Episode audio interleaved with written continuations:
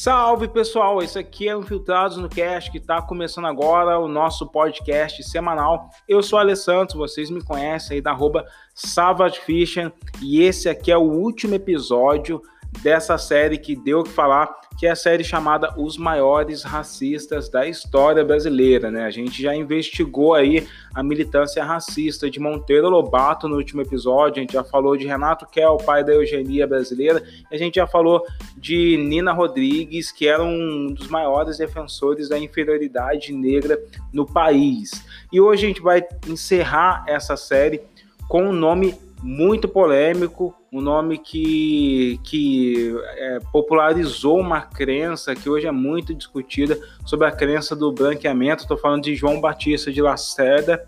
E se você acreditou que só existiam esses quatro nomes entre os racistas, médicos, psicólogos, eugenistas, jornalistas e todo tipo de, de pessoas que fizeram parte da elite intelectual brasileira ali no começo da República, você está muito enganado. Existem muitos outros nomes. Então, essa série acaba aqui, essa primeira temporada do, dos maiores racistas da história brasileira, mas a gente volta com outros nomes muito em breve, tá? A gente vai aí dar um salto para outros assuntos, a gente vai falar de cinema, a gente vai revelar nomes é, históricos de, do movimento negro, a gente vai falar de escritores negros, a gente vai falar de muita coisa legal, a gente vai contar muitas histórias que ainda não foram reveladas ou que ainda não foram popularizadas aqui no Infiltrados no Cast. Então, se vocês gostam dessas histórias, estão curtindo esses episódios, é, compartilhem a nossa tag, né, que é a hashtag Infiltrados no Cast, tudo junto.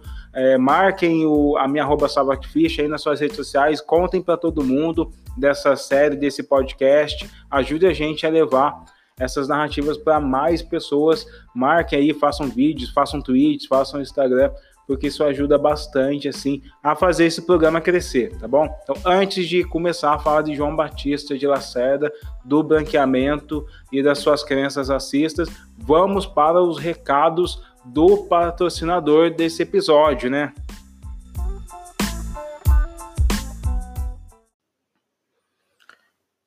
Você já deve estar ligado de quem eu estou falando, né? O maior patrocinador do Infiltrados no Cast são vocês, os ouvintes, a nossa audiência, a galera que acredita no podcast e que faz parte da nossa rede lá no Apoia-se, é, que é o apoia.se barra Infiltrados no Cast. Tem os links aqui na descrição dos episódios, onde você pode ir apoiar com os valores que você quiser. Realmente, qualquer valor vai ajudar a, a gente a manter, a, a ampliar o time de pesquisa para o nosso podcast, de roteiro, a dar uma estrutura maior para que eu possa fazer esse programa cada vez mais vezes e cada vez melhor, com conteúdo mais profundo para todo mundo, tá? Então, se você quiser fazer parte, apoiar entra no link, escolha lá, tem uma recompensa que é para quem quiser estar no grupo de WhatsApp oficial, onde a gente discute pautas, discute muitas outras coisas, discute o que a gente gosta, o que a gente não gosta, o que a gente concorda, é, dá as referências bibliográficas ali, a gente tá, carrega nas discussões muitos livros, muitos prints de coisas que a gente está lendo. Então, quem quiser fazer parte desse grupo, tem uma recompensa especial para lá. E hoje eu quero mandar o meu abraço aqui para Mara Moira, que é, se você não conhece a Amara, ela é colunista do Mídia Ninja, é professora do Descomplica, é doutora em crítica literária pela Unicamp e é uma das apoiadoras aqui do Infiltrado Cast. Tenho o prazer de trocar algumas ideias com ela lá no grupo. Eu também quero mandar o um abraço para o Pedro Tourinho, que também é um empresário fantástico aí, um cara que está acompanhando o meu trabalho e que apoia e patrocina aqui o Infiltrados no Cast, tá bom? Então, obrigado por todo mundo que apoiou o Infiltrados no Cast. Ainda tem o Marcos Maia, tem o Rodrigo Nascimento, tem o Marcos Borne, que também apoia o Infiltrados no Cast. E tem aquela galera que repercutiu os nossos episódios, né? Semana passada, a Zélia Duncan é, fez um vídeo, citou o Infiltrados no Cast, citou o trabalho aqui dessa série dos maiores racistas da história brasileira lá no Instagram dela. Então, um abração, um beijão para Zélia Duncan, obrigado aí pela moral. Vamos agora para o que interessa, que é saber exatamente o contexto e toda essa discussão em torno e por que, que é importante a gente conhecer o João Batista de Lacerda, entre um dos maiores racistas da história brasileira. Vamos lá.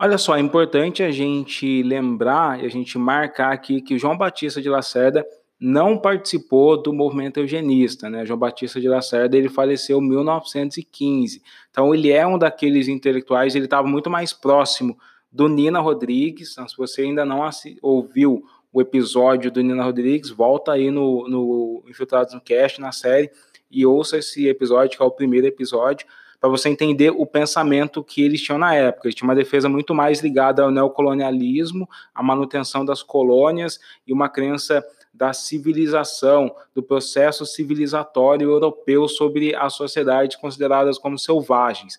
As inspirações é, racistas, racialistas aqui do, do João, João Batista de Lacerda eram Henry Thomas Burkle, que estava ali criando teorias sobre determinismo tinha muitas crenças sobre é, que misturavam preconceito geográfico ali também com o com racismo. A gente tinha o darwinismo é, social e as teorias do Gobineau, que a gente sabe que foi o, um dos caras que vinham para o Brasil, olhavam para a quantidade de pessoas é, negras que existia nesse país, que eles consideravam mestiços de traços negroides, e determinava que o país não tinha salvação, que o Brasil não tinha como ser um, um país é, moderno com tantas pessoas negras, mestiças aqui na nossa sociedade. Ele foi muito influente, né, ele se formou ali pela Faculdade de Medicina é, da Universidade Federal do Rio de Janeiro, ele clinicou ali também,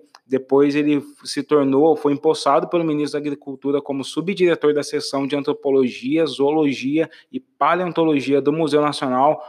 Um tempo depois, é, ele se tornou o diretor do Museu Nacional lá no Rio de Janeiro também. E ao mesmo tempo que ele ocupava alguns cargos ali no governo, ele foi redator do jornal o, do Comércio, que é um jornal muito influente, é um jornal muito poderoso, um dos jornais mais lidos ali da época, diretor da revista Lux, e também foi professor honorário da Universidade de Santiago, no Chile, membro correspondente da Sociedade de Antropologia de Berlim, Paris e Florença, da Sociedade de Geografia de Lisboa e da Sociedade Médica Argentina, né? Então você vê o, o poder que, que esse cara tinha e por que, que as coisas que ele falava por que, as crenças que ele determinava reverberava na sociedade. Você tinha um cara em uma posição muito destacada dentro do, da sociedade brasileira, com, com tamanho respaldo de tantas instituições, jornais, de poder falar para todo mundo, e ele foi um dos caras que massificou a, a teoria do branqueamento uma teoria que a gente vai discutir ela aqui e que ela impactou. Ele não foi o único cara que defendeu o branqueamento. A gente precisa fazer um podcast só sobre as referências, as ideias de branqueamento é, é, que, so, em torno dessa discussão, porque o branqueamento ele foi o que essa crença uma da, um dos fundamentos do racismo em nosso território, no nosso país não foi uma tese que, é, que inspirou muito ou que determinou, estruturou o racismo é, nos Estados Unidos, não estruturou muito o racismo na Europa, porque lá ninguém falava muito da, da miscigenação. Você vê, tipo, os movimentos eugenistas como os alemães, eles eles tinham é, o racismo dele era muito mais contra os judeus, né, que, era, que eles consideravam ser um problema. E aqui o Brasil, como tem, foi o país que mais importou e é, negros para serem escravizados, aqui essa, esse número massivo de negros, como a gente viu o Nina Rodrigues falando, que era nocivo para a nacionalidade brasileira, esse número massivo de negros era considerado um problema. E esse problema veio ser, é, na, na cabeça deles, poderia ser resolvido com essa crença no branqueamento. Então, o branqueamento, ele estruturou o racismo brasileiro, assim como o, as crenças da inferioridade negra, né? Ala, abre alas, estamos passando, polícia no pé, tão embaçando, orgulho preto, manas e manos, cargo no crespo, tamo se armando de turbante, oh, bombeta, vamos jogar, ganhar de lambeta, problema deles não se intrometa, olha, a coisa tá ficando preta. Em 1911, aconteceu lá em Londres o primeiro Congresso Universal de Raças, organizado pela própria Universidade de Londres, que teve na delegação brasileira o jornalista Quintino Bocanhuva, o historiador Clovis Bevilacqua e a gente tem ali também como representante principal, o representante que iria discursar, o João Batista de Lacerda. Esse congresso ele é, aconteceu durante quatro dias, no grande congresso, então foi uma, é, considerado por alguns intelectuais como um marco na história mundial, porque eles teriam reunido várias raças diferentes para discutir como seria a evolução da humanidade. Obviamente, a gente está falando aqui no, no, dessa união de raças né, é, em relações internacionais, né, porque dentro do, de cada país, né, era uma época onde o racismo científico estava florescendo. Então, todas as, as sociedades, principalmente as americanas, estavam com esse projeto de se comparar com a Europa e de se tornar uma nacionalidade embranquecida.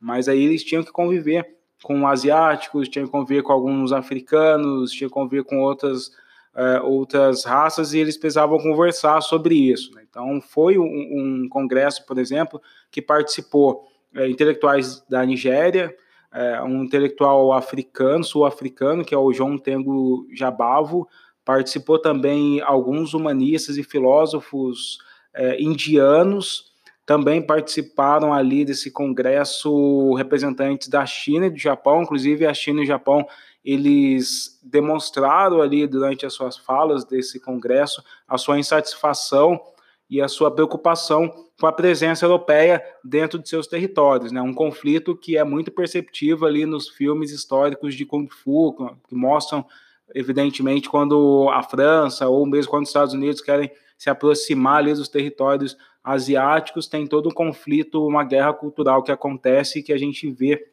nesses filmes, né? E foi um congresso que, que durou muito tempo, que cada um foi discursando as suas teorias. Não foi um congresso que, que resolveu o racismo, né? Porque, inclusive, na volta da, da delegação ao Brasil, o João Batista de Lacerda entregou um livro que era praticamente uma ata com todas as, as falas e as discussões ao Planalto, e essa, esse livro está disponível na internet, vocês podem pesquisar João Batista de Lacerda, Congresso Universal de Raças, vocês vão encontrar o, as fotos originais ali, o scanner original dessa, dessa obra que foi entregue ao Planalto. É muito dela que a gente vai discutir aqui hoje. As coisas estavam escritas pelo João Batista de Lacerda, suas crenças, ele entregou. Dentro dessa, desse documento é perceptível que algumas pessoas não abriram mão dos seus preconceitos, algumas pessoas defendiam muito a inferioridade negra biológica, e João Batista Lacerda ele vem confrontar um pouco isso, o que mostra o caráter bem conflitante paradoxo é, do, seu, do seu racismo, né?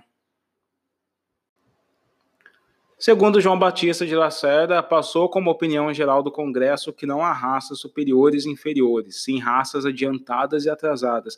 As diferenças entre as raças no ponto de vista físico, moral e intelectual, pensa a maioria do Congresso, que são devidas às influências do meio físico, às condições sociais sob as quais têm vivido as raças atrasadas do outro continente. O contato do Ocidente tende a levantá-las a um nível superior, mostrar-lhes o caminho da civilização e o modo pela qual elas chegarão a realizar o ideal do progresso humano nas suas múltiples e variadas manifestações. Depois ele vai aí dar o exemplo do Japão, que tem se transformado pelo contato do Ocidente uma nação mais forte, capaz de vencer pelas armas uma das mais poderosas nações do Ocidente. É, isso foi utilizado como exemplo para comprovar a tese de que, em contato com os ocidentais, as, as raças atrasadas teriam evoluído, né? Isso mostra muito do, do, do quanto o preconceito de raça no país e também nos outros lugares, ele se misturou muito ao preconceito de cultura, né? Hoje a gente tende a, a acreditar que algumas manifestações culturais elas são inferiores. E se você colocar ali na ponta da, da, da caneta, fizer uma lista de o que a sociedade brasileira considera uma manifestação cultural inferior, por exemplo, ah, geralmente conservadores falam o funk é um lixo, o samba é um lixo, o hip hop é um lixo, você vai é, evidenciar que essas manifestações que foram consideradas baixa cultura, elas são manifestações oriundas das raças negras, das raças indígenas ou de outras raças. E aquelas manifestações que foram consideradas as belas artes, as, a, a, a, o ápice da cultura, a alta cultura, todos esses termos, é, são é, manifestações culturais que são oriundas da Europa, que são tipo a, a arte europeia, a forma com que a Europa fazia arquitetura e todo esse tipo de coisa que acabam se misturando ali esse culturalismo, esse preconceito cultural com preconceito de raça. Tudo isso já é uma coisa muito antiga. O João Batista de Lacerda, ele acreditava muito que a inferioridade do negro não era uma inferioridade biológica, mas era uma inferioridade por ter por estar nesse espaço que era a África, que sob os olhares colonialistas, né, era um lugar selvagem.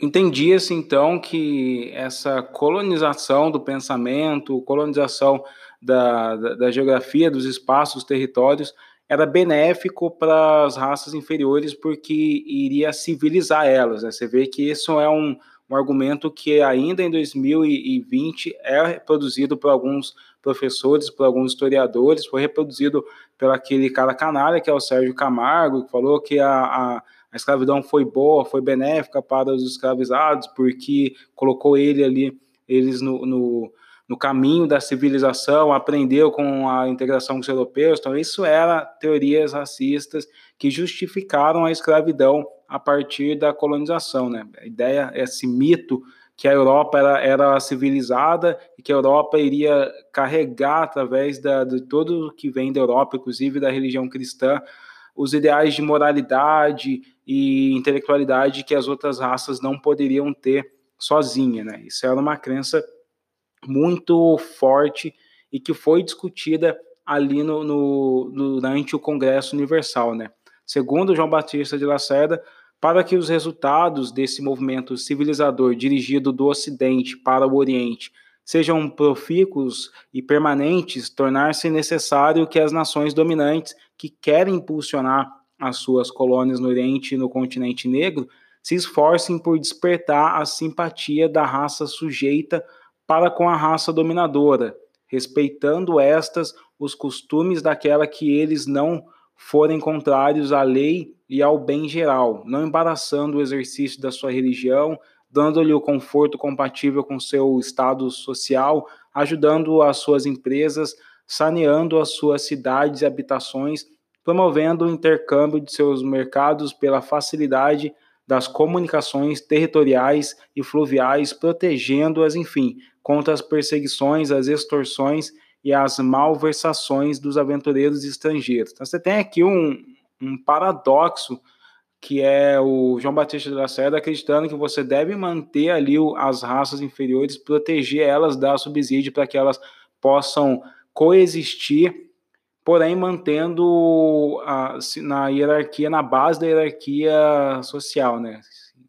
entendendo o espaço onde elas estão, e entendendo que elas são inferiores, que a cultura dela é inferior, como ele mesmo descreveu em vários momentos, que elas são raças atrasadas. Então você teria uma raça branca é, mantendo a coordenação de todo o país, mantendo a coordenação de toda a nação e inclusive cuidando caridosamente das raças atrasadas. Isso é um pensamento muito paradoxal para entender o, essa, essa, essa visão do João Batista de Lacerda.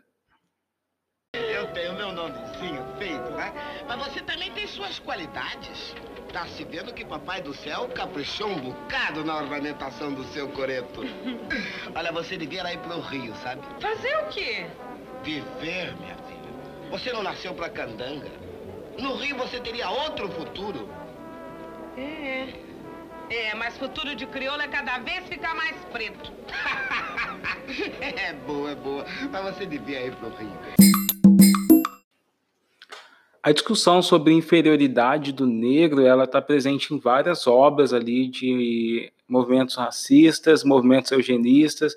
A gente viu um pouco disso na, na visão do Nina Rodrigues e depois a gente viu um pouco disso na visão do Renato Kell. Vale aqui ressaltar que gerou-se um debate sobre a origem dessa inferioridade. Alguns médicos e alguns intelectuais acreditavam que a inferioridade era biológica, era uma coisa ligada ao sangue. Acho que isso rolou muito na, na eugenia alemã. E, e, Renato Kelly acreditava muito nessa inferioridade biológica, que você não podia curar a degeneração que era oriunda de, de um negro, de um africano. Já o João Batista de Lacerda e outros eugenistas e outras pessoas que pensaram ali teorias racistas para o Brasil, eles acreditavam que essa inferioridade era só cultural ou social. E isso porque isso fazia muito sentido no país, porque é um país muito miscigenado. Então, naquela época, a gente está falando em 1911, a gente já tinha uma população que, inclusive, a gente, a gente já tinha pessoas brancas que poderiam ter é, descendidas de algumas pessoas que eram consideradas como miscigenadas, mulatos, mestiças. A gente já tem ali uma, uma raça branca miscigenada. Então, obviamente, se qualquer um desses médicos acreditasse que a inferioridade ela não poderia ser curada, que o negro não se civilizaria em contato com o branco por conta de herança sanguínea, de heranças biológicas, eles estariam se colocando no caminho de, de, de, que o Brasil não tem salvação, porque eles eram miscigenados também. O Brasil nunca teve uma raça branca pura, ariana, caucasiana completa que, que perdurou aqui na, na nossa sociedade. Então eles precisavam criar e acreditar que a inferioridade pudesse ser sanada através do contato cultural. É isso que o João Batista de Lacerda vem defender. E aí isso também mostra e reforça o, o como o racismo no nosso país ele desenvolveu algumas entranhas que de preconceitos culturais, de preconceitos com essas manifestações, como a gente acabou de dizer. Durante a sua fala no Congresso Universal das Raças, o João Batista de Lacerda ele defendeu uma tese, né, uma ideia, uma teoria, uma hipótese de que o Brasil iria exterminar os seus negros e esse extermínio viria porque a sociedade estava se embranquecendo, né? E um, um trecho dele ele, do seu discurso, ele diz: a população mista do Brasil deverá ter, pois, no intervalo de um século, um aspecto bem diferente do atual. As correntes de imigração europeia, aumentando a cada dia mais o elemento branco desta população, acabarão, depois de certo tempo, por sufocar os elementos nos quais poderiam persistir ainda alguns traços do negro. E é nesse momento que ele apresenta uma obra que é muito difundida sempre que você vai é, pesquisar sobre branqueamento no YouTube, na internet, blogs, influenciadores negros, a gente está sempre falando dessa obra que é a Redenção de Cã. A Redenção de Cã é uma pintura que expõe ali uma cena de uma casa pobre que tem ao canto uma senhora negra muito retinta, uma senhora negra bem africana assim mesmo, uh, com as mãos como se ela estivesse rezando e pedindo salvação, pedindo alguma, alguma redenção assim, aos céus. Ela tem uma filha de uma pele de pele mais clara, que seria conhecida como mulato naquela época. Essa filha dela está sentada ao lado do marido, que tem uma aparência de ser um descendente de algum branco, tipo português, que se miscigenou também, mas ele já é mais, mais claro do que ela, mas é, é evidentemente um branco pobre e o filho dos dois, que aí sim tem uma pele bem clara, é quase um branco europeu, assim, no colo dessa mulher, que representa essa, essa ideia de que o negro teria alcançado a sua redenção através da miscigenação. Vale a gente ressaltar o que é a história da maldição de Cana, que é uma teologia, uma história teologia, baseada numa teologia racista que veio surgir depois do século XVII, então originalmente é, não era esse entendimento dessa história que tinha na Bíblia, mas obviamente com as colonizações, com as navegações e com a escravidão, é, alguns, alguns padres e alguns, é, alguns teólogos começaram a tentar justificar toda essa maldade que estava acontecendo. Para justificar, eles trouxeram essa história de que Cã, filho de Noé, de Noé e Cã significa amaldiçoado, significa preto, e, e, aí ele precisava se redimir através da escravidão. Tem toda uma história que a gente vai fazer ainda um, um podcast só sobre racismo e teologia para a gente discutir sobre isso. Mas esse quadro ele representa isso, essa redenção, ou seja, a, a teoria do embranquecimento. E o João Batista de Lacerda causou ali uma euforia, um alvoroço ali no, na sua fala, porque ele exibiu esse quadro ali no Congresso Universal da, de Raças em 1911, e desde então esse quadro se tornou um símbolo do projeto eugenista. O que o João Batista de Lacerda talvez não tinha previsto é que a sua fala também causaria um grande alvoroço aqui no Brasil, né? Quando ele voltou para o país, entregou ali a sua cópia da sua ata para o Planalto e achou que estava tudo bem, foi elogiado, as pessoas é, celebraram o seu retorno. Um tempo depois, ele começou a receber inúmeras críticas nos jornais brasileiros. Inclusive, ele teve que responder a essas críticas nesse documento que vocês encontram na internet sobre o Congresso Internacional das Raças.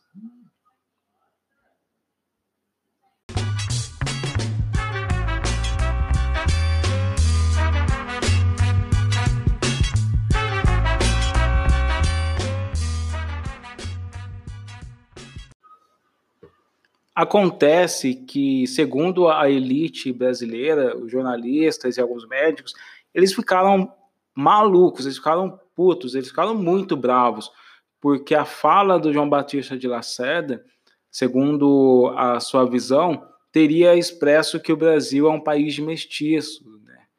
teria expresso que o Brasil não tem branco, que a maior parte da população brasileira ou é negra ou é mestiça. E isso era tudo que o projeto nacionalista queria evitar. Tudo que o projeto nacionalista tentava vender que o Brasil estava se embranquecendo, tentava vender que o Brasil estava entrando nos trilhos da modernidade, inclusive na modernidade racial. E aí você vai como delegado do Congresso Universal de Raças e fala que o Brasil é mestiço. Isso gerou inúmeras críticas. O João Batista de Lacerda, no documento que ele escreve, ele responde algumas dessas críticas, e aí ele vem trazer, com a ajuda do Rocket Pinto, que também foi até 1915 um outro defensor da inferioridade racial negra, e a gente vai falar sobre ele em outro episódio. E o Rocket Pinto ele vem, ele ajuda ele criar uns diagramas que vem expressar o quanto os negros iriam se extinguir em 100 anos, né? Então, eles faz algumas contas lá e, por exemplo, em 2010, segundo as contas de Rocket Pinto e João Batista de Lacerda, não existiriam mais nem negros e nem mestiços, e os mestiços seriam 3% só da nossa sociedade. Essa é a conta que os dois fazem. Eles erraram muito feio, né? Erraram muito, muito feio. Porque em 1911 o Brasil tinha ali por média 20 milhões de habitantes, para menos que isso. Então, quando se os negros eram a maioria de 20 milhões, Vamos supor que, ele, que a população negra e mestiça parda da, da, do Brasil fosse 15, 16 milhões, se fosse a maioria. É, o que eles estavam dizendo é que esses 16 milhões de pessoas iriam se desintegrar na sociedade. A crença no branqueamento, ela tem como pressuposto apenas e exclusivamente a, a ideia do arianismo, que é uma essa crença importada né, da Europa mesmo, da, da raça ariana, de acreditar que o sangue branco ele é tão superior ao sangue negro e qualquer outro tipo de sangue, que no contato da mistura das raças, o sangue branco sempre se sobrepõe.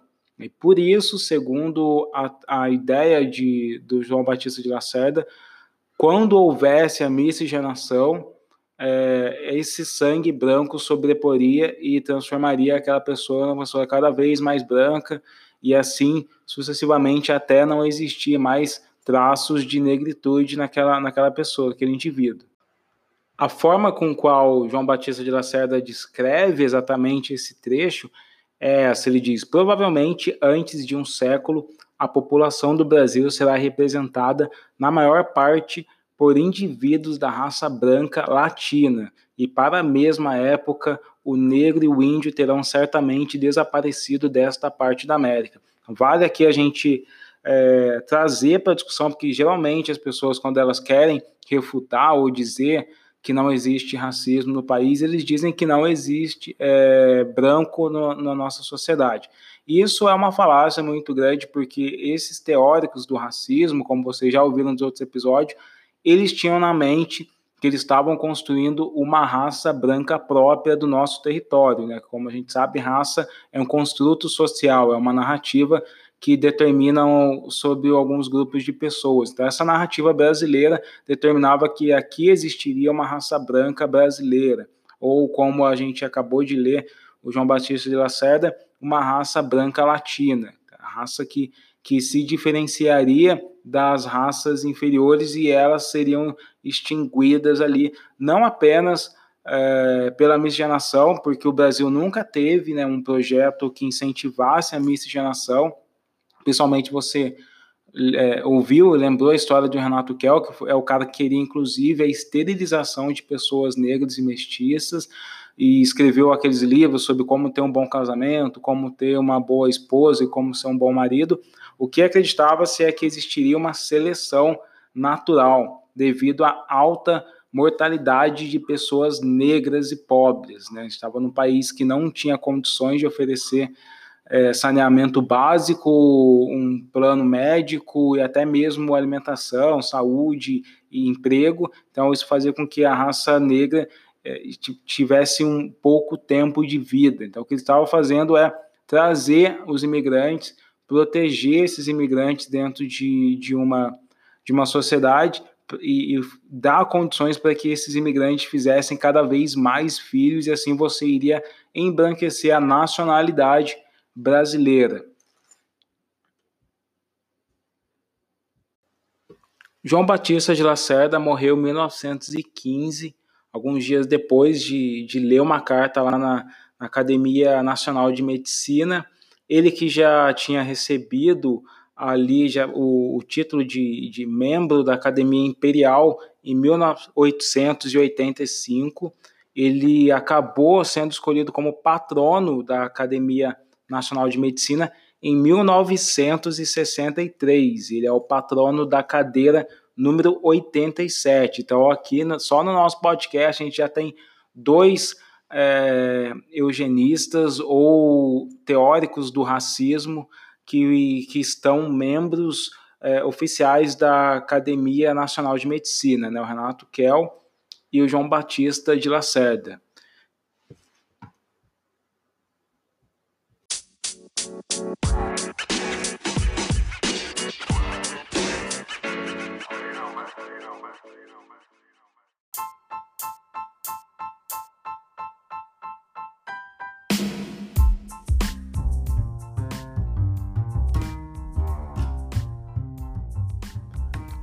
Esse é um assunto muito interessante, como a gente lembra, o João Batista de Lacerda, ele não participou do movimento eugenista, que depois foi foi culminar ali com o Renato Kell, então ele, ele começou e foi o maior expoente da teoria de branqueamento, outros membros que eram da elite da medicina e até mesmo posteriormente membros dos movimentos eugenistas se inspiraram na teoria do branqueamento, a como a sociedade ela ela mudou bastante, porque até o número de pessoas que estavam nascendo e o número de brasileiros estava crescendo cada vez mais naquela época, é, as teorias de branqueamento foram se mudando, cada hora vinha uma teoria, assim como a inferioridade negra mudava totalmente. O Rocket Pinto foi o cara que defendia a inferioridade negra até 1915, depois da morte do João Batista de Lacerda, ele começou a acreditar que essa história não era necessariamente assim, tem um embate com o Renato Kell ali no Congresso de Eugenia Brasileiro. Então, essa história